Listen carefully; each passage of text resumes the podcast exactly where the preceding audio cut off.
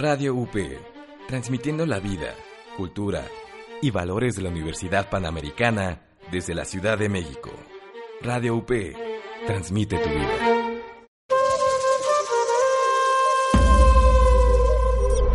Somos parte de una misma historia. Nuestros caminos fluyen a través de la palabra. En un mismo espacio, fortaleciendo nuestra diversidad mediante el intercambio de ideas, opiniones y conocimientos. Radio UP y el Sistema de Radiodifusoras Culturales Indigenistas de la CDI presenta su programa Encuentros. Encuentros. La voz que llega lejos para acercarse a tus oídos.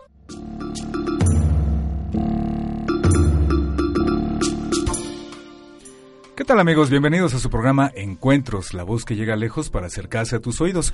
Yo soy Rubén Martínez y los saludo con mucho gusto en esta ocasión en la que estaremos platicando sobre el pueblo Sotzil y para ello me acompañan Marta de Aro y Sandra Anchondo. Buenos días Sandra.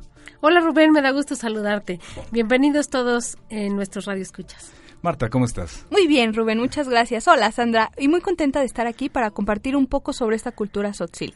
Así es, el día de hoy estaremos hablando sobre el pueblo Sotzil y para ello preparamos una interesante entrevista con Petrona de la Cruz, quien nos platicará sobre sus orígenes como escritora. También escucharemos una muestra de la música de Givel y tendremos una entrevista con Shun Pérez, integrante del grupo, además de información y algunos datos interesantes que hemos preparado para ustedes. Así que aquí comenzamos.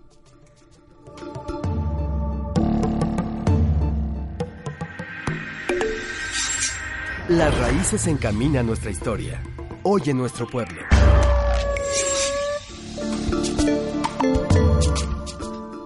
Pues ya entrando en el tema de hoy, quiero comentarles que los Sotziles son el séptimo grupo indígena con más hablantes en nuestro país.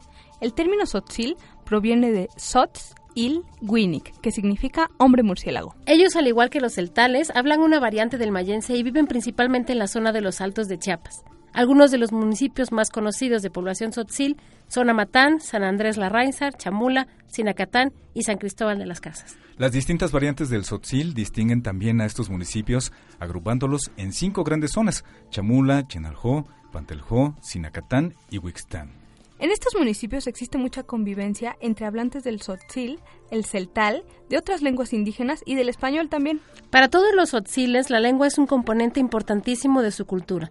La definen como Batzilkop, lengua verdadera, y es considerada uno de los elementos fundadores de la condición humana, por lo que su uso se identifica con la vida civilizada. El uso de la lengua originaria es muy apreciado. Incluso en estas comunidades, quien mejor dominio tiene de la lengua sotzil es considerado un habitante respetable e incluso venerado. Claro, pues sus habilidades, digamos, lingüísticas son muy valoradas para los rituales. Por ello, quien mejor conozca los discursos tradicionales del pueblo es quien dirige las ceremonias, por ejemplo. La gran mayoría de los sotziles son bilingües, pues el dominio del español les da ventajas para entablar, por ejemplo, relaciones comerciales. Para ellos, sin embargo, es muy importante seguir conservando su lengua. Las personas que hablan sotzil, como ellos dicen, los que saben aconsejar, son apreciados por toda la comunidad. Las mujeres, por ejemplo, mientras tejen, suelen conversar todavía en sotzil en todas las casas. Sin embargo, Sandra, los sotziles no se consideran a sí mismos parte de la unidad conformada por todos aquellos que hablan dicha lengua, lo que hace muy difícil definirlos en conjunto. Una manera en la que ellos mismos se identifican es que toman su gentilicio del santo patrón de su comunidad. Así es, Rubén. Y además otro elemento con el que los sotziles se distinguen es el uso de la ropa tradicional. Ellos usan distintos colores, diseños e incluso tipos de prendas dependiendo de la comunidad de origen.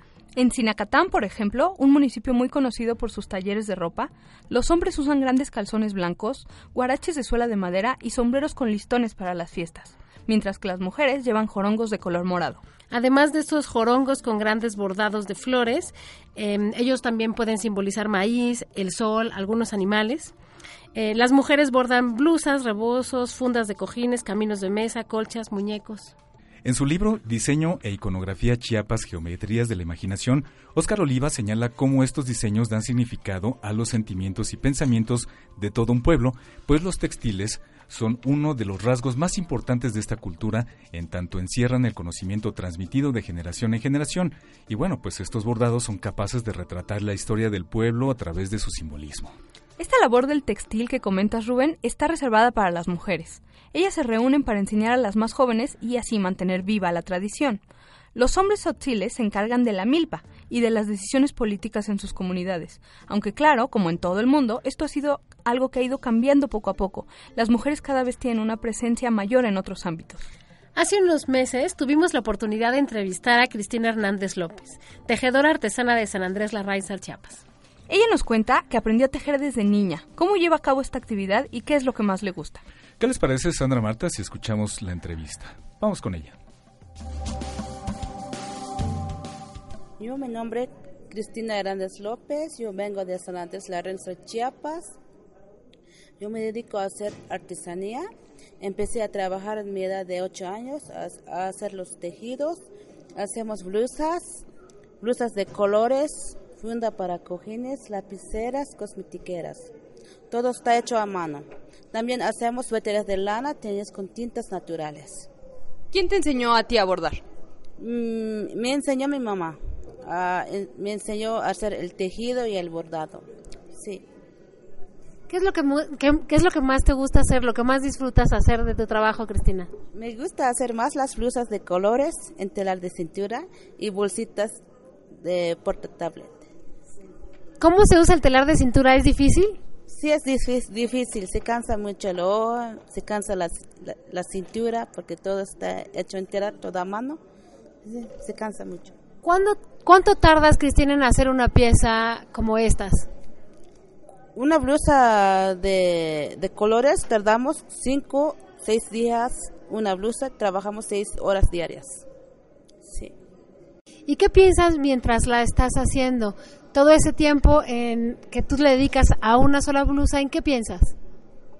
Estoy pensando para sacar adelante a mis hijos, es que yo, yo soy una mujer casada, para sacar adelante a mis hijos. Sí. ¿Cuántos hijos tienes, Cristina? Tengo dos varoncitos. Felicidades. ¿Y les enseñas tu lengua? Sí, sí, habla bien mi lengua. Tzotzil. Habla bien mis hijos, sí. ¿En dónde vendes los productos que tú haces? Tenemos una tiendita allá en San Andrés La Reinsar, sí. de ahí, a ver, la verdad, no llega um, la turista allá, no, no, llega mucha gente allá. Vendemos muy poco. ¿Nos podrías dar un mensaje en tu lengua? ¿Nos puedes contar esto mismo que nos acabas de decir, pero en tzotzil? Sí. Nijonechi jalapta holobil, nikchan holobeta, jatushkich owashikim habil, y lechka espacel kuil, bolsa etik, suenta cojinetic, chic suenta bolso, suenta nuevo modelo. Lechka espacel y tac tac saludos, saludos a todos. Estamos de regreso en Encuentros, la voz que llega lejos para acercarse a tus oídos. ¿Qué les parece la entrevista? A mí la verdad es que me gusta mucho cómo ella dice que piensa en sus hijos y qué es lo que piensa mientras está trabajando, mientras está tejiendo, ¿no? Aprender de este, de este labor de bordado, de la voz misma de alguien que se dedica a eso, también yo creo que nos ayuda a valorar mucho más y mejor este tipo de trabajos pues siempre es interesante conocer a la persona que realiza el trabajo, porque bueno, como bien mencionan ustedes, eh, siempre pone algo más de lo que uno puede ver y el significado que lleva implícito tanto los colores como las imágenes. Además, fíjense, Sandra Marta, que en el mes de mayo pues vamos a tener una gran oportunidad de acercarnos a nuestros productores indígenas de artesanías. El próximo mes de mayo, como les comento, va a darse la quinta Expo de los Pueblos Indígenas, organizada por la Comisión Nacional para el Desarrollo de los Pueblos Indígenas, y eh, vamos a tener la oportunidad de acercarnos a toda, eh, bueno, una gran cantidad de productores de distintos productos, valga la redundancia, eh, como son productos de miel, por ejemplo el amaranto. Vamos a tener también a gente que realiza cerámica, por ejemplo, a, las mujeres, por ejemplo, como es el caso de Cristina, de eh, que bueno hacen camisas bordadas, gente que viene desde los estados de la República, que viene a la Ciudad de México a presentar y a ofertar todos estos productos. La verdad es que es muy interesante porque siempre se encuentra uno con productos de muy buena calidad, a muy buenos precios. En muchas ocasiones nos ha tocado platicar con gente que a los mismos eh, a los mismos productores les dice, oye, esta camisa deberías de venderla en precios más altos porque lo estás dando muy barato.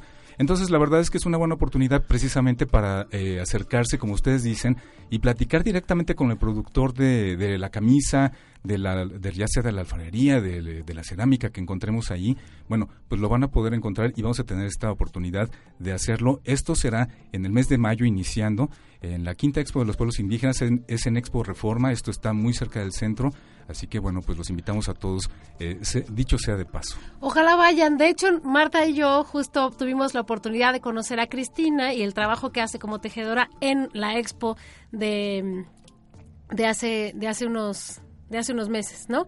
Entonces sí, ojalá vayan porque pues ella, como nos explica en su tiendita en San Andrés La Raizar, apenas si puede vender algo y en este tipo de eventos, gracias a la CDI, ellas pueden vender un poco más y dar a conocer su trabajo. Sí, y como ustedes mencionan, cuando tenemos la oportunidad de conocer a los artesanos de primera mano, nos damos cuenta, por ejemplo, cómo el trabajo de las mujeres conserva la destreza para realizar este tipo de labor, pero también nosotros podemos apreciar el significado y el legado que forma parte de su cultura. Por ello, ellos buscan la conservación. Así es, por ello son las mujeres en gran medida quienes han ayudado a que expresiones artesanales eh, pues se conserven además de la lengua. Bueno amigos, es hora de hacer una pequeña pausa, pero no se vayan, regresamos en un momento para seguir hablando sobre la cultura sotzil en encuentros. La voz que llega lejos para acercarse a tus oídos.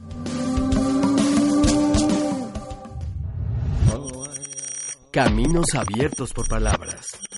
Encuentros. El gobierno de los Estados Unidos mexicanos a través de la Secretaría de Desarrollo Social, por conducto del Consejo de Premiación del Premio Nacional de la Juventud, convoca a las y los integrantes del Congreso de la Unión, a los congresos de las entidades federativas, a las y los integrantes del Poder Judicial de la Federación, a las dependencias y entidades de la Administración Pública Federal, a las autoridades tradicionales, organizaciones obreras, indígenas, campesinas, populares y empresariales, a las instituciones educativas y a las instituciones y asociaciones de servicio social, a proponer a personas o agrupaciones que tengan los méritos para recibir el Premio Nacional de la Juventud 2017 con las siguientes bases. Será entregado a jóvenes, hombres y mujeres mexicanos cuya edad quede comprendida entre los 12 y 29 años y su conducta o dedicación al trabajo o al estudio cause entusiasmo y admiración entre sus contemporáneos. El premio se concederá en las siguientes distinciones. Logro académico, expresiones artísticas y artes populares, compromiso social, fortalecimiento de la cultura indígena, protección al ambiente, genio emprendedor, derechos humanos, capacidad aportación a la cultura política y a la democracia, ciencia y tecnología. La fecha límite para recibir la información será el 5 de mayo de 2017 a las 3 de la tarde. Para mayor información llama a los teléfonos 0155 1500 1300, extensiones 1323 y 1469. También puedes visitar las páginas de la Secretaría de Desarrollo Social en www.gov.mx, diagonal Sol y el Instituto Mexicano de la Juventud www.gov.mx diagonal Injuve. La política no es tan aburrida como parece. Acompaña a Enrique Siqueiros y Víctor Hernández con lo mejor del entorno político actual en Politeya, todos los jueves de 11 a 12. Politeya, política sin hueso.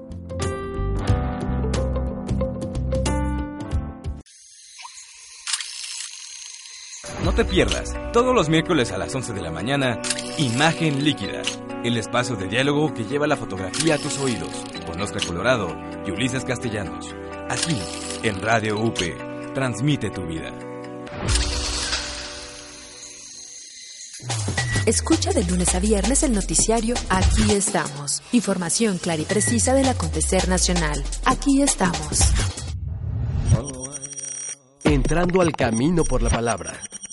Encuentro. Escucha, imagina, siente, vive nuestras tradiciones.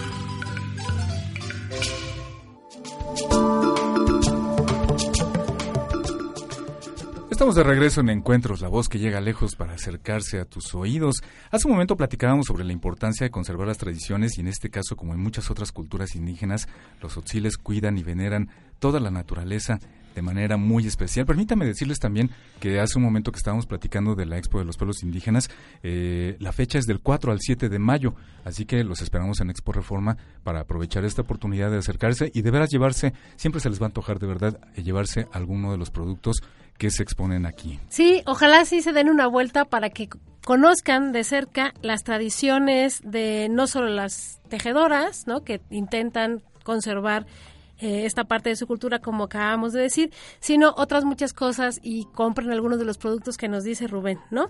Em, bueno, regresando un poco a lo que estábamos comentando, otra de las tradiciones que conservan los sotziles, igual que los etzales, es el culto a los cerros. Sí, de hecho en varios municipios los cementerios se construyen en la cima de estos cerros y ahí se les lleva flores, se les veneran a los antepasados, ya que ellos son los guardianes del pueblo. Los tzotziles cuentan que en los cerros viven los ángeles, pues debido al sincretismo religioso de su cosmovisión, esa es la casa que les dio Jesús. Los ángeles son parecidos a nosotros, también comen maíz y en realidad lo que nosotros comemos es lo que ellos nos permiten y obsequian.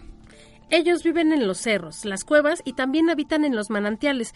Por eso son los encargados de resguardar el agua, eh, además de atraer la lluvia y hacer el viento. Pero no todos los ángeles son buenos. Por ejemplo, Pop Ángel es el que tira las milpas cuando pasa un viento fuerte y Zahal Ángel puede causar la muerte de las personas. Los ángeles verdes, en cambio, Marta, son los que dan la vida y cuidan y dan de comer a las personas. Una de las funciones principales, quizás la primordial de estos ángeles, eh, de los ángeles buenos, es el cuidado del entorno natural y especialmente el cuidado del agua. Ellos son, digamos, los dueños del agua. Son capaces de provocar las lluvias, de transformarse en rayos, por ejemplo. De hecho, me gustaría resaltar la relación especial que tienen los otziles con el agua, ya que es algo que también los caracteriza. Por ejemplo, ellos designan comités especiales para el cuidado del vital líquido, por lo que incluso para ser entubada es necesario realizar rituales especiales. Es cierto, Rubén. Para ellos resulta muy importante cuidar todos los depósitos de agua, los pozos y los manantiales. Los cerros también, Sandra, como decíamos, porque además de ser sagrados por la presencia de seres sobrenaturales, son depósitos de agua. Ellos son, digamos, grandes recipientes de este líquido. Cuando el agua escasea es porque los ángeles se enojan, generalmente porque alguno hizo un acto indebido cerca de un manantial o, o causó algún desorden en el reparto del agua es porque los manantiales son, digamos, portales sagrados de comunicación con los seres que gobiernan el universo. Daniel Murillo comenta en sus investigaciones sobre tzotziles y nantecos eh, que los manantiales son a la vez santuarios, un vínculo de comunicación con el Señor de la Tierra y al mismo tiempo una vía para estar en contacto con nuestros ancestros. Ancestros que son divinizados por ser los antepasados inmediatos de los mayordomos. Por supuesto, los tzotziles identifican a los manantiales y ojos de agua también como un reflejo del cuidado que sus ancestros tuvieron con el medio ambiente natural y con ellos mismos como parte del mismo. Y hay muchas fiestas que se realizan en torno al culto al agua, así como deidades y personajes míticos que son em, relacionados con ella de manera importante. Tanto los dioses ancestrales llamados Totilmeil, las deidades de los cerros o ángeles que ya mencionábamos, como los santos introducidos después por el cristianismo. En algunos cerros sagrados, como por ejemplo el Sonte Witz, existen tres altares. Supongo que será una muestra de este sincretismo religioso al que te refieres, Sandra, porque rinden culto a los dioses ancestrales que representan a los padres y madres antiguos, a los ángeles y a los santos católicos. Como vemos, el agua es sumamente importante, por eso existen ceremonias, ritos, toda clase de fiestas y danzas relacionadas con ella. La celebración más importante en toda la región Sotzil es la del 3 de mayo. Esta fecha simboliza la entrada de las lluvias y el inicio. Entonces adornan los manantiales y se les llevan ofrendas. Por ejemplo, en San Juan Chamula, además de la celebración que se hace en el manantial en esta fecha, se hace una procesión desde la iglesia em, en donde se venera especialmente a San Isidro Labrador, que es el patrón del pueblo, hasta el cerro Sontevitz. La división del trabajo durante esta fiesta resulta bastante interesante. Por ejemplo, los hombres son los que acuden a la celebración, mientras que las mujeres permanecen en casa haciendo la comida. No es casual que sean ellas las encargadas de traer el agua y el fuego a la casa, como decíamos antes. Esto tiene que ver con el principio frío-caliente característico de la cultura sotzil. El alma de los hombres se considera más caliente, mientras que el alma de las mujeres es más fría. Por eso son ellas quienes están encargadas del fuego del hogar y de la comunidad. Durante el Viernes Santo y también en los carnavales hay celebraciones en torno al agua también. A mí me llama especialmente la atención que los otziles están siempre muy interesados en saber de dónde proviene el agua que usan en las actividades cotidianas en su comunidad. Y de hecho lo saben, es algo que, siempre investigan. Fíjate que también existen manantiales resguardados por un mayordomo en la comunidad que es el encargado de cuidar eh, su uso y de pedir por el abastecimiento del agua de todo el lugar. Y además de estos manantiales, digamos, exclusivos, hay otros de uso común, que pueden ser utilizados por cualquiera. Pero contrario a lo que pudiéramos pensar, su uso también está regulado. Por lo general, cada manantial u ojo de agua está adornado con una cruz y se encuentra dividido en tres pequeños chorros de agua para diferentes usos. Fíjate, Sandy, que el primero, eh, amigos, también se usa para abastecer de agua potable a quien lo necesite. El segundo, para que tomen agua los animales. Y el tercero es para que las mujeres laven la ropa. De esta manera se mantiene un orden y se evita la contaminación del agua potable. Así es, esto que nos dice Rubén muestra claramente que siempre hay un orden y un respeto para el uso del agua. Incluso si ha sido entubada ya el agua, hay, y aunque las tuberías lleguen directamente hasta sus casas, los totziles tienen generalmente conciencia del lugar del que proviene. También cuando el agua entubada escasea, las mujeres acuden al manantial y a veces llegan a utilizar hasta seis horas diarias para conseguirla. Además de este culto al agua que mencionábamos, a los cerros que, que decíamos hace rato y al maíz, los tzotziles se caracterizan por ser un pueblo profundamente ritual. Todavía al día de hoy hacen rituales en varios contextos en el hogar, en la milpa y también, por supuesto, en el templo.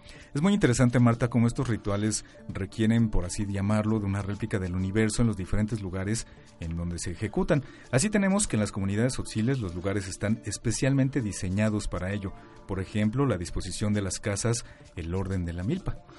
Por ejemplo, Rubén, eh, las casas son cuadradas y el fogón está en el centro precisamente porque simboliza que el universo para ellos es un cuadrado perfecto cuyo centro es el ombligo del mundo. Como pasa siempre con las culturas, con los otziles también se han integrado nuevos elementos para formar parte de su cultura. La mayoría profesa una religiosidad producto de la fusión entre las culturas originarias y la cultura cristiana. Algunas de sus prácticas y rituales se han tenido que adaptar a los cambios.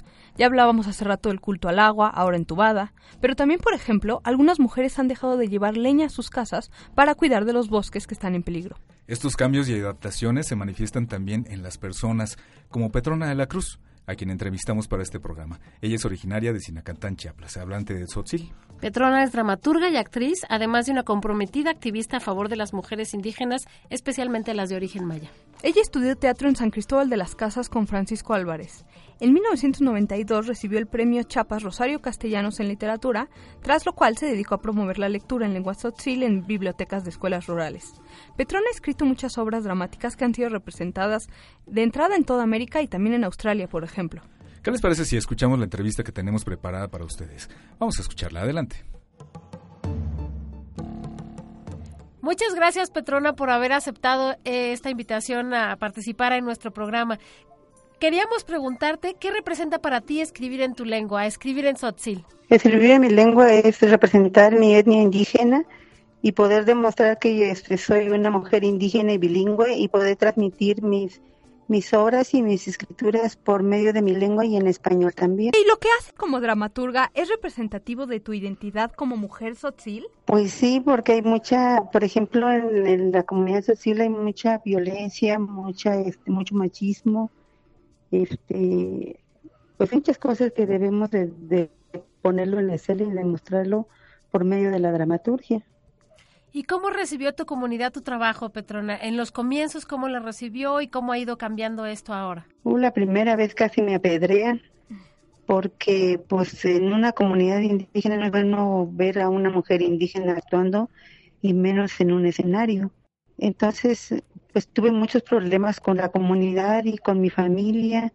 Por eso también emigré a la ciudad de San Cristóbal de las Casas Ahora, este, ya en los años que he venido trabajando en el, teatro, en la dramaturgia, pues ahora es bien recibido mi trabajo, porque anteriormente pues no había mujeres escritoras indígenas, ni menos dramaturgas.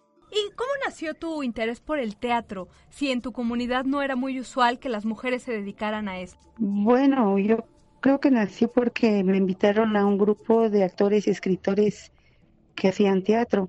Y entonces como yo venía de una situación de un secuestro y una violación, entonces yo le tenía mucho miedo a los hombres. Entonces cuando yo me subo al escenario y empiezo a hacer teatro, sentí que ahí podía yo salir del problema que yo venía. Y entonces cuando fui invitada a un encuentro me di cuenta de el trabajo que muchas mujeres representaban y presentaban en un escenario. Entonces eso también me llamó mucho la atención y es cuando yo comienzo a escribir. ¿Qué es lo que tú querías representar con estas obras de teatro? Poder curar, curar las heridas que yo traía, porque yo me secuestraron a los 17 años y me violaron y de eso yo pues yo tuve un hijo, fui, fui madre soltera a los 17 años y luego cuando fallece mi madre, entonces yo me echan del, de la casa más que nada y luego por razones de que pues en una comunidad ya no es bien vista una mujer que tiene un hijo porque ya la toman como una mujer sin valor y sin respeto. Todo esto cambió para ti después de que pudiste eh, curarlo con el teatro. Sí, sí, cambió muchísimo. Después, para mí el teatro ha sido mi mayor terapia que he tenido en mi vida porque me ha sacado adelante y ha curado mis heridas. ¿Y actualmente qué temas te interesa tratar en tus obras? Actualmente ahora quiero meterme mucho este, en las situaciones actuales que están pasando, en esto de las mujeres alcaldesas, de los presidentes municipales, de, la política más que nada y de la migración de la gente ahora en el país y en, y en otras partes. Además de los beneficios y eh, evidentemente personales que tuvo para ti estar mm, escribiendo y actuando, ¿ha tenido otras eh, ventajas para tu comunidad o para algunas otras personas que tú sepas? Pues sí, tuvo muchas ventajas porque después como mujer indígena, que yo me subo a un, un escenario y me pongo a escribir, después de ese entonces muchas mujeres empezaron a actuar y hacer este teatro y escribir. Entonces actualmente ahora me da gusto de que muchas mujeres se han metido al campo de la, del teatro y de la escritura también. Y sabemos que a ti te interesa, además del tema de las mujeres, el tema de los niños. ¿Nos podrías contar un poco sobre el libro que escribiste sobre este respecto? Bueno, lo que pasa es que en ese libro yo este, escribo más que nada lo que fue mi niñez, porque pues francamente fue un libro como imaginativo, de imaginación y algunas cosas reales por razones de que yo nunca tuve una infancia, este, yo por ejemplo, yo nunca tuve una niñez, digamos, como otros niños. ¿Esto tiene que ver con haber nacido donde naciste, Petrona? Sí, tiene mucho que ver porque yo hablo también porque porque este surge el nombre del pueblo de donde yo vengo, y como te digo, son cosas reales y creativas también que se escriben en ese libro e imaginarias también de lo que yo me imaginaba como niña que hubiera sido que si yo hubiera tenido una infancia. ¿Qué es lo que imaginas para el futuro de tu pueblo? ¿Qué es lo que te gustaría que pasara con los otziles en el futuro? ¿Cuál es tu sueño? Ajá, mi sueño sería de que todos los niños que actualmente ahora están llegando al mundo, sean niños con infancias felices, que sean niños que disfruten su niñez, que no sean niños maltratados, que no sean niños que trabajen desde muy chicos y que, porque desde muy niños, cuando yo me crecí, fui como más que nada mujer y no niña, entonces yo ya no quiero que esos niños pasen lo mismo, que ese que este mundo cambia. Entonces también este pienso escribir en eso también este ahora este, voy a escribir sobre eso también, la transformación de que los niños ya no sean niños maltratados, niños tomados como adultos, sino que ellos disfruten una niñez y la infancia que ellos deben de tener y merecer. ¿Qué es lo que más te gusta de tu cultura? ¿Qué es lo que más te gusta de ser sotzil y que te gustaría también a lo mejor retratar en tus obras, Petrona? Pues más que nada las culturas y las tradiciones y de y de la cultura más que nada de mi pueblo que es este pues que les, gusta mucho lo que es el telar el bordado y la y la agricultura. Aprender a escribir te transformó Petrona bastante bastante me transformó porque incluso cuando yo tuve a mi primer hijo que de, de la violación pues sufrí mucho después me transformó bastante aprendí cuáles eran mis derechos y cuál eran pues también ser mujer y no tomada como cualquier objeto. Lamentablemente tenemos muy poquito tiempo, Petrona, pero ha sido un gusto platicar contigo. ¿Algo que nos quieras decir? ¿Quieres mandar un saludo? Algo, algo más que si nos lo dijeras en tu lengua sería mucho mejor para nosotros. Bueno, a walbiconti akishilo ilah el chapeluglita loilige en al ansotike. Pues muchísimas gracias a ustedes que me hayan invitado para participar en su programa y espero poder participar de nuevo. Gracias por el, por el contacto que tuvimos. Gracias a ti, Petrona. Fue un honor, de verdad. Gracias, igualmente. Pues muy interesante esta entrevista con Petrona Cruz, ella que es una dramaturga que pues ya está teniendo eh, pues una importancia en toda en toda América y bueno, pues esperemos que en muchos más lugares próximamente. A mí lo que me gustaría rescatar de lo que nos dijo Petrona, esta mujer muy interesante, no solo por la historia de superación, sino por haber pues cobrado importancia internacional con sus obras de teatro. Lo que me gustaría rescatar es que ella tiene un sueño muy especial para toda la infancia, no solo la infancia del pueblo Sotzil, sino eh, en general, de pues poder ser verdaderamente niños, de ser libres, de jugar, de tener una niñez independientemente de las condiciones en las que estemos, em, que todos los niños tengan un derecho a vivir felices mientras son niños sin tener responsabilidades grandes, sin tener que trabajar, sin tener que sufrir todo lo que ella pasó. Y Petrona, a su manera, hace un trabajo de activismo súper importante. Por una parte, está manteniendo la lengua, como ella dice, como una mujer sotzil, bilingüe, que expresa su cultura por medio de su obra. Y por otra parte, también tiene una asociación de mujeres en la que empodera a la gente que trabaja con ella, promueve la literatura sotzil, eh, hacen obras de teatro que presentan en las comunidades. Y es muy bonito como ella logró curarse con el teatro sin guardar rencor, sin mayor problema. Ella encontró un modo de salir sola adelante con esto. Sí, es interesante para ella, como dices, ha sido un movimiento de catarsis, ¿no? Hacer todas sus obras, expresarse en su lengua. Y creo que es muy importante que nosotros sigamos el trabajo de Petrona, lo podemos encontrar en Internet. Y si tuviéramos la oportunidad de ver alguna de sus obras, seguramente sería muy enriquecedor. Es momento de ir a un corte, pero no se vayan. Seguiremos conversando acerca de la cultura sotzil aquí en Encuentros, la voz que llega lejos para acercarse a tus oídos.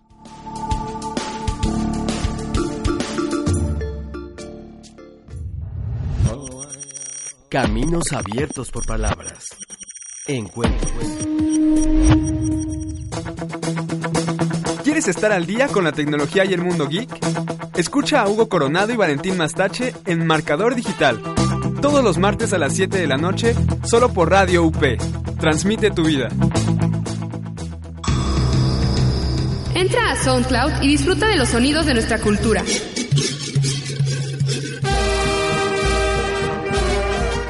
Solo búscanos como Diagonal CDI-MX y podrás escuchar programas, música, cursos y más.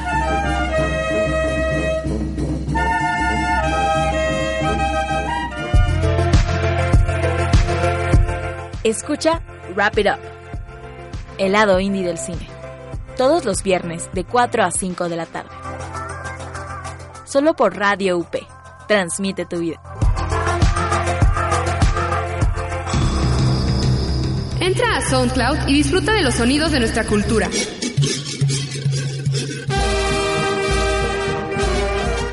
Solo búscanos como Diagonal CDI-MX y podrás escuchar programas, música, cursos y más.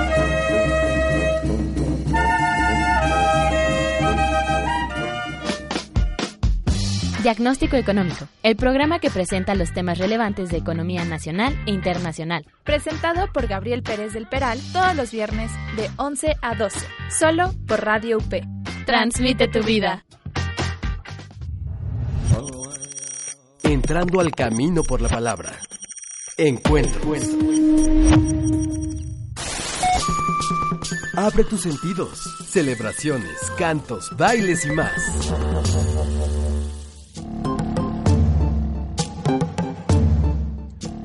Estamos de regreso en Encuentros, la voz que llega lejos para acercarse a tus oídos. El día de hoy estamos platicando de la cultura sotzil. Otra manifestación de esta cultura, Rubén, es sin duda su música. En los Altos de Chiapas es muy conocida la música de aliento, la de percusiones y cuerdas, aunque también se puede escuchar algunas veces la música de marimba, sobre todo en poblaciones que han recibido influencias de otras culturas. Para este programa tuvimos la ocasión de entrevistar a Shun Pérez, integrante del grupo de rock Gibel, quien nos platica acerca de los orígenes de la banda y su interés por la música.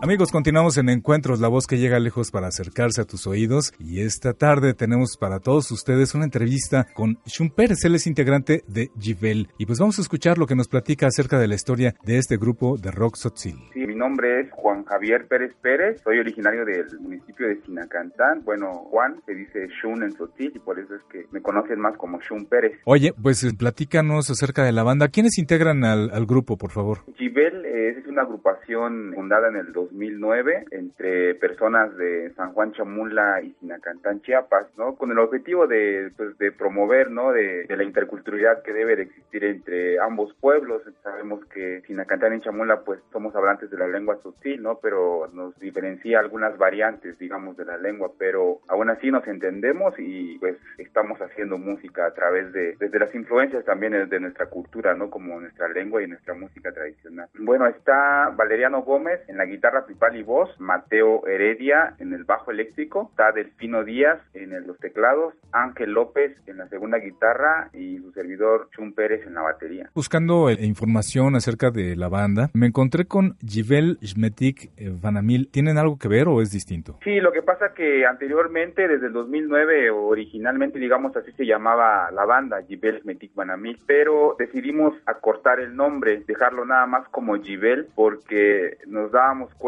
que mucha gente dificultaba pronunciar el nombre de la banda, eh, porque era un poco extenso, entonces casi más nos conocían como Jivel, como Jivel, entonces fue que decidimos ya en este segundo material, digamos, pues decidimos nada más acortar el nombre y lo dejamos nada más como Jivel, que significa raíz. Bueno, Jivel, Metik Banamil, bueno, significa raíces de la madre tierra. Entonces ya solo dejamos Jivel, pusimos ese nombre porque consideramos que es un nombre que abraza, que entreteje nuestros conocimientos ancestrales, nuestras raíces culturales, ¿Cómo surge la idea de formar un grupo de rock y cantar en lengua? Pues bueno, como te había comentado, las influencias principalmente son como la música tradicional, ¿no? Bueno, anteriormente en nuestras comunidades, sinceramente no se escuchaba rock, no escuchábamos rock, no teníamos 10, 12 años, a veces era difícil conseguir música rock, ¿no? Lo que más siempre se ha escuchado en las comunidades es la música grupera, ¿no? La música norteña. Entonces ya fue que al final de cuentas, pues, bueno, yo en mi caso salía, terminé la prepa y me vine a estudiar a la universidad, porque ahí tuve mi, acercamiento del rock, pero anteriormente también formé parte de, un proyecto de, de Saxebul, que somos familia, y entonces yo creo que todo este rollo de la música empieza desde el seno familiar, ¿no? Desde, desde mis abuelos, desde mi papá, entonces, mi abuelo era músico tradicional, mi, mi papá es músico tradicional, toca la flauta, el tambor, la, guitarra, el arpa, el violín de Sinacantán, y pues él está ahí todo el tiempo, ¿no? Dando el servicio como músico tradicional en Sinacantán, entonces yo me fui creciendo, digamos, a partir de ello, desde los 8 o 10 años aprendí a tocar el tambor tradicional, y acompañaba a mi papá en las ceremonias, entonces me gustaba mucho, ¿no? De mi familia somos cinco, cinco hermanos y eh, de los cinco hermanos pues creo que fue, fui el único que siempre acompañaba a mi papá, ¿no? Y me gustaba pues el ambiente, ¿no? Y fue ahí que me fui creciendo con la música tradicional, porque hay diversas fiestas que se celebran en el pueblo, cada ocho, cada quince días se, se celebra algún santo, ¿no? Entonces está presente la música tradicional y está ahí mi papá casi todo el tiempo, creo que desde ahí me fui forjando, ¿no? Entonces ya más adelante pues ya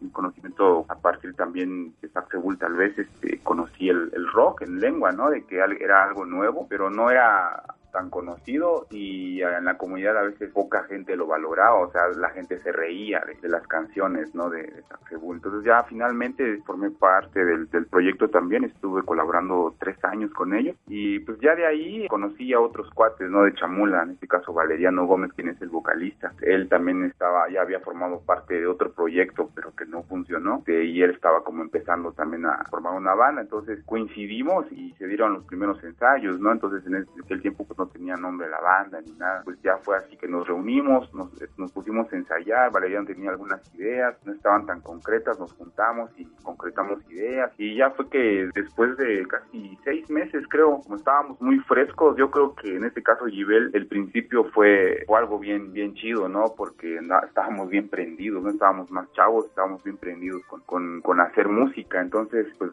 después de seis meses grabamos nuestro primer EP, nombre homónimo, con el mismo nombre de la banda, Gibel Guanamil, en aquel entonces que así se llamaba la banda. Entonces fue ahí que, que, fuimos como dándonos a conocer un poco, digamos, ¿no? Y pues siempre nuestra mentalidad, nuestras ideas es primero dar a conocer nuestro trabajo pues en nuestras comunidades, ¿no? En el pueblo. Entonces se presentó el disco en San Juan Chamul, en Sinacantá. Pues la verdad fue un éxito para nosotros el disco, ¿no? Porque no había salido el disco y, ya estaba en el mercadito aquí en San Cristóbal, ¿no? Y, y, pues los que venden discos, pues la mayoría son de, de Chamula, ¿no? Son puros paisanos y entonces pues ya lo escuchabas, ¿no? El disco y nosotros todavía no lo teníamos, ¿no? No, no, no, no había salido a la venta, pues, digamos, ¿no? Entonces fue un impacto. Fue así poco a poco, pues fuimos, eh, fue evolucionando la banda, digamos. Y por ejemplo, ¿qué grupos escuchabas antes? Eh, ¿Cuáles te alentaron a decir, yo a mí me gustaría tocar en un grupo de rock? Pues sí, como, como te comentaba, pues, la verdad también escuchaba yo música grupera, ¿no? Pero no tenía la idea de hacer un, un grupo así de, de grupero, digamos, ¿no? Sino quería hacer otra propuesta, pero no tenía yo bien claro, ¿no? Fue después que, como te digo, mi acercamiento con Saxebul, entonces fui ahí que conocí muchas bandas también, ¿no? Cuando empecé a salir de mi, de mi comunidad, a San, me vine a San Cristóbal a estudiar, entonces pues conocí ahí los cuates, ¿no? Y todos los discos también, ¿no? Y este, empecé a escuchar mucha música. Y pues yo creo que la verdad la música que me impactó fue la música de Caifanes. Y pues ya después conocí a, a la, la, música de Pink Floyd, por ejemplo, ¿no? A, a, esas bandas que han marcado historia de alguna manera, ¿no? De Zeppelin, Metallica y todos esos, ¿no? Entonces creo que todas esas bandas, este, ya empecé a escuchar, ¿no? Como de, a partir de los 15, 15 años, 18 años, empecé a, escuchar mucha música, ¿no? Y entonces ya cuando tenía acceso a internet, porque antes en el pueblo pues no había, o sea, llegar al internet en, el pueblo, yo también me vine a estudiar acá, entonces todo ese acercamiento me fui envolviendo de todo eso, empapándome de toda la información que había pues ya después en las redes sociales, ¿no? Y pues me gusta mucho ver como documentales de música, ¿no? Entonces, este, a partir de ahí pues fue surgiendo la idea, ¿no? De toda esa influencia que teníamos a partir desde de, de la música tradicional, de la lengua y del rock, pues fue que decidimos, ¿no? Hacer un proyecto junto con Valeriano, junto a los paisanos de Chamula, eh, decidimos armar este proyecto que es Givel. Como antes estábamos chavos, la verdad que no teníamos pensado bien lo que queríamos, ¿no? Nada más queríamos hacer música y hacer rock, ¿no? Y, y, claro, con nuestra lengua. Pero ya conforme íbamos ensayando y estando juntos ahí, nos preguntábamos de qué tema vamos a hablar, qué letra vamos a ponerle en cada canción. Entonces ya fue ahí que fue como que nos fuimos dando cuenta qué es lo que realmente queríamos, ¿no? Qué es lo que queríamos proyectar. Y por ejemplo, ya me platicabas que para la gente era un poco extraño escucharlos cantar este tipo de música y cantarla en lengua. ¿Fue difícil que los aceptaran ya definitivamente? En cuestión musical, la verdad que no, no es difícil. A veces todo eso, o sea, la lengua es como el español, ¿no? Y como el inglés que se va acomodando en los acordes y todo. Lo que sí fue un poco difícil, considero yo, la aceptación de nuestra propia gente. Yo creo que a veces era extraño para ellos también. Pero no, es que nosotros también nos dábamos cuenta, ¿no? Y, y reflexionábamos también lo que pasa en nuestras comunidades, ¿no? De que o sea, la música ha existido, pues, ¿no? Desde, desde, nuestra existencia, digamos, ¿no? Entonces, pues ahí en, el, en ese tiempo, como en 2008, 2009, hubo como un boom, digamos, de bandas. Entonces surgió Gibel, surgió Lumaltok, ya estaba Saxebul, estaba Valliquel. Entonces, como en el 2009, 2010 fue como un boom y a partir de ello, pues, y nosotros, nosotros con Gibel junto con Saxebul ya y otras bandas de Lumaltok también, hacíamos unos festivales ahí en Sinacantán, ¿no? Y, y los chavos, pues, llegaban, ¿no? Entonces, creo que gracias a eso, poco a poco se fue aceptando, digamos, ¿no? Porque la gente no se este, fue aceptando y fue dando cuenta y como en todo, ¿no? Hay gente que le gusta, hay gente que apoya y hay gente que no apoya la propia comunidad, ¿no? Entonces, en aquel tiempo fue, un boom, te digo, ¿no? Creo que en la había como, ocho bandas de rock, ¿no? Y en Chamula creo que había como tres o cuatro bandas de rock, pero no todas pudieron seguir, ¿no? Entonces, todas las bandas en aquel tiempo, creo que en el 2010 hicimos un festival allá en Sinacantán y involucramos a todas las bandas que, que había en ese entonces, ¿no? Había bandas que tenían dos rolas o tres rolas, pero que estaban surgiendo, ¿no? Entonces ya había un movimiento de rock en lengua. Y fue, fue a partir de ahí que, entonces, pues te digo, nosotros no todas las bandas siguieron, y ya ahorita, pues las únicas bandas que existen, digamos, este, pues está Saxebul, Gibel, Humantoc, Huachiquel, ¿no? Las, las, de aquí de los Altos de Chiapas. Bueno, después surgieron otras bandas de que de rock en Teltal, ¿no? Que está Calajao y otra, no, no recuerdo cómo se llama la otra banda, que es de Uchuco. Pero te digo, ¿no? Entonces todo eso fue, creo que a partir de, de las influencias, creo que también de las bandas, ¿no? Oye, ¿y de qué hablan en sus letras, eh, Shun? Bueno, este, nuestras letras hablamos sobre pues, la discriminación, el racismo, de la desigualdad, ¿no? Y, y, problemas, o sea, problemas cotidianos que, que se viven en la comunidad, ¿no? Como también sobre la política y todo, de, de, cómo de cómo viven los países, ¿no? Entonces, pues hablamos de eso, ¿no? Hablamos de todo lo, lo que vivimos desde, desde, desde, nuestra propia perspectiva, ¿no? Como, como pueblo sotil, ¿no? De lo que enfrentamos también, de lo que enfrentan también nuestras tradiciones, nuestras culturas, ¿no? Lo que enfrenta un músico tradicional, por ejemplo, ¿no? De un, un, un curandero, un milol. Entonces, hablamos de, de, varios, de varios temas, ¿no? Y también sobre el cuidado del medio ambiente también, ¿no? Hay grabaciones o discos del grupo, ¿cierto? Sí, recientemente, bueno, en, octubre del 2016 presentamos el segundo material que se llama Kibeltik, que significa este, nuestras raíces. Pues lo estamos promoviendo, ¿no? Estamos en eso. Eh, a partir de enero hasta mayo tenemos contemplado hacer ocho presentaciones en diferentes municipios de aquí de los Altos de Chiapas. ¿Cuál es el significado de Kibeltik? así se el nuevo disco, significa nuestras raíces. Hay una pequeña diferencia entre nivel, ¿no? Nivel significa raíces, ¿no? El nivel es más como algo propio de la comunidad, algo así como, como se dice, algo más interno, ¿no? Este, y nuestras nuestras raíces kibetik, pues es una palabra, es un concepto que engloba, pues, digamos, a todas las culturas, ¿no? A todo lo que existe. Lo hicimos con la finalidad, pues sabemos que nuestros pueblos, principalmente Chamulis y Mecatán, son los que más migran, pues para reflexionar, ¿no? Y preguntarnos nosotros mismos de dónde somos, de no olvidemos nuestras raíces, de no, no olvidemos nuestra lengua, de no, de no olvidar de, de dónde venimos. ¿Y ha sido difícil la difusión de la música del grupo, de la música de Givel? Pues la verdad, creo que sí, de alguna manera sí ha, ha sido un poco difícil, ¿no? En, nos ha dificultado abrirnos espacios para presentarnos. Pues hasta ahora, digamos, los que nos han estado apoyando, digamos, de alguna manera, pues a través de Conaculta, ¿no? A través de populares que ellos dentro del programa de tradición y nuevas rolas, yo creo que, que de alguna manera ese programa ha ayudado bastante a este movimiento, ¿no? Ha sido difícil, la verdad, desde, por ejemplo, se podría platicar un poco, ¿no? Los problemas internos que tenemos en la banda, pues es como nos dificulta los ensayos, ¿no? Por ejemplo, ¿no? Porque todos tenemos, todos estamos chambeando en diferentes cosas, ¿no? No nos podemos dedicar al 100 a la música porque pues, vemos que no, eh, ahora sí que en realidad no, no podemos comer de ella, ¿no? Aunque nosotros quisiéramos, entonces tenemos que estar chambeando, ¿no? Otros están estudiando, otros están ya chambeando en otra, en otra onda, entonces tenemos que chambear para que el proyecto siga, ¿no? Entonces,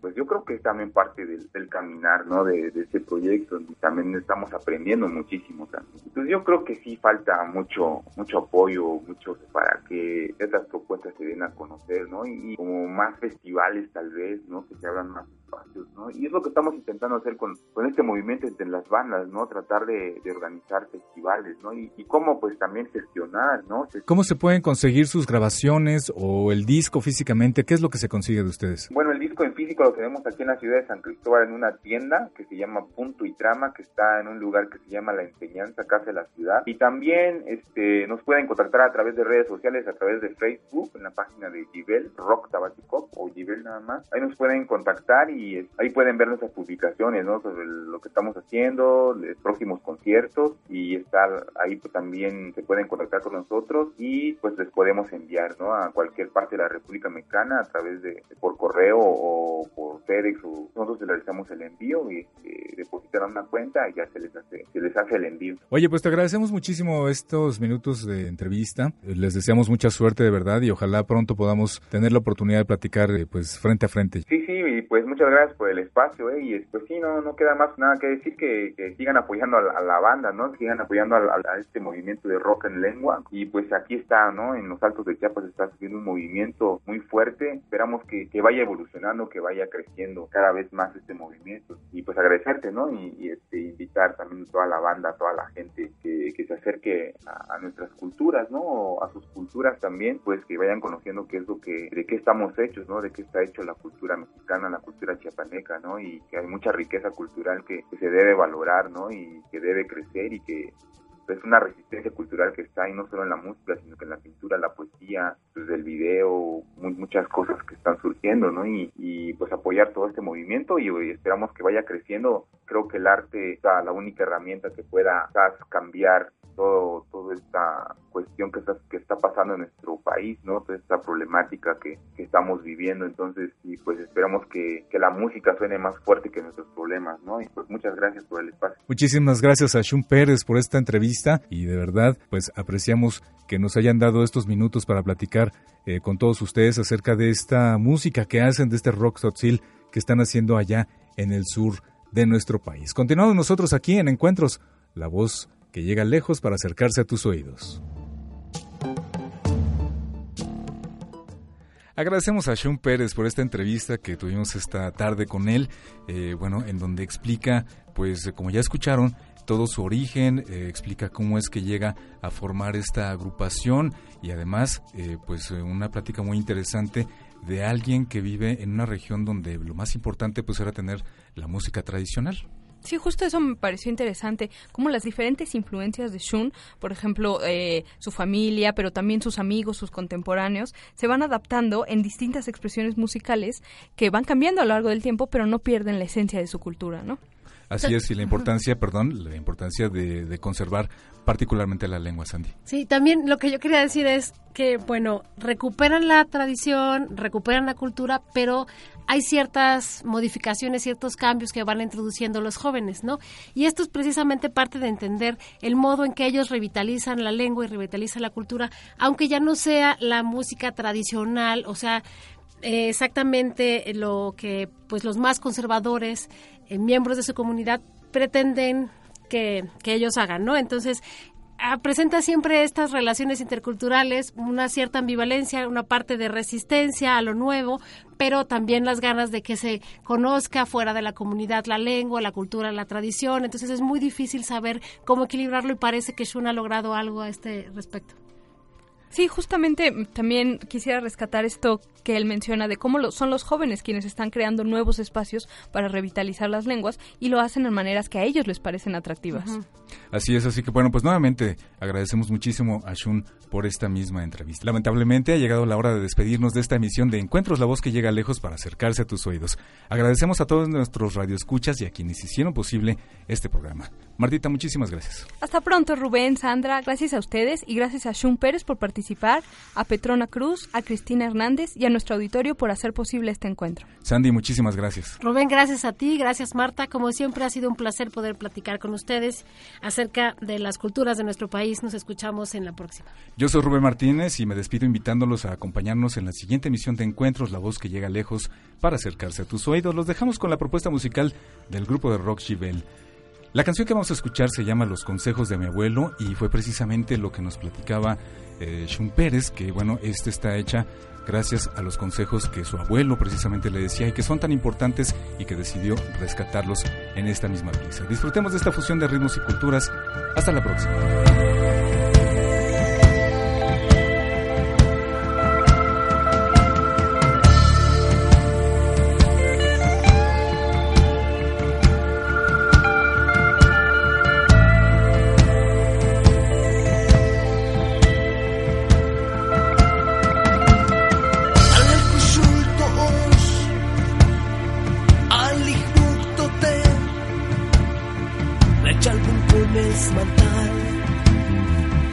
salbuin comer que la vil vilcunimo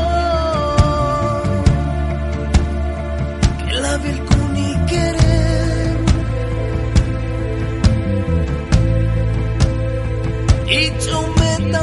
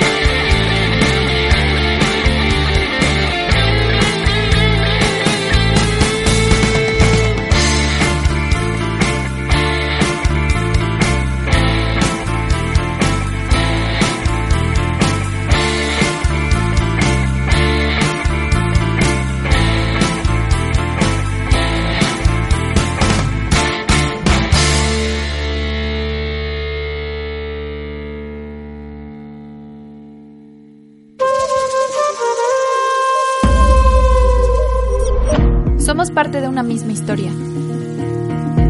Nuestros caminos fluyen a través de la palabra.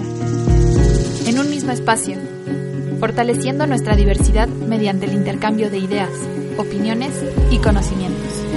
Radio UP y el Sistema de Radiodifusoras Culturales Indigenistas de la CDI presentó su programa, Encuentros. Encuentros. La voz que llega lejos para acercarse a tus oídos. Transmitiendo la vida, cultura y valores de la Universidad Panamericana desde la Ciudad de México. Radio UP, transmite tu vida.